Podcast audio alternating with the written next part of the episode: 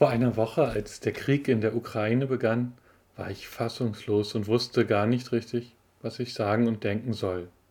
Bis zuletzt hatte ich gehofft, dass es eine friedliche Lösung geben kann und den Menschen in der Ukraine dieses Leid erspart bleibt.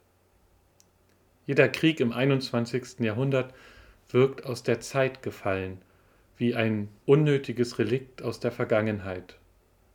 Doch so sehr ich mir gewünscht hätte, das alles sei nur ein böser Traum, muss ich mir leider eingestehen, dieser Albtraum im Osten Europas ist Realität geworden. Wir haben Krieg und wir sehen die Bilder von Menschen, denen die Zukunft geraubt wird. Was mich in den letzten Tagen überwältigt hat, die Sprachlosigkeit hat sich in Handeln gewandelt. Binnen kürzester Zeit entstand eine unglaublich große Solidarität mit der Ukraine.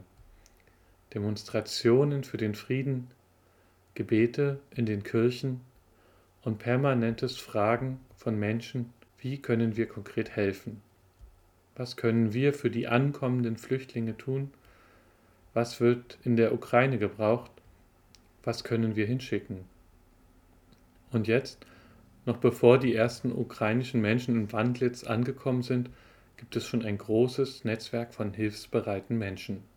Den größten Mut für die Zukunft haben mir die Worte des ukrainischen Präsidenten Zelensky vor dem Europaparlament gemacht, obwohl es eigentlich wir sein müssten, die ihm Mut zu sprechen.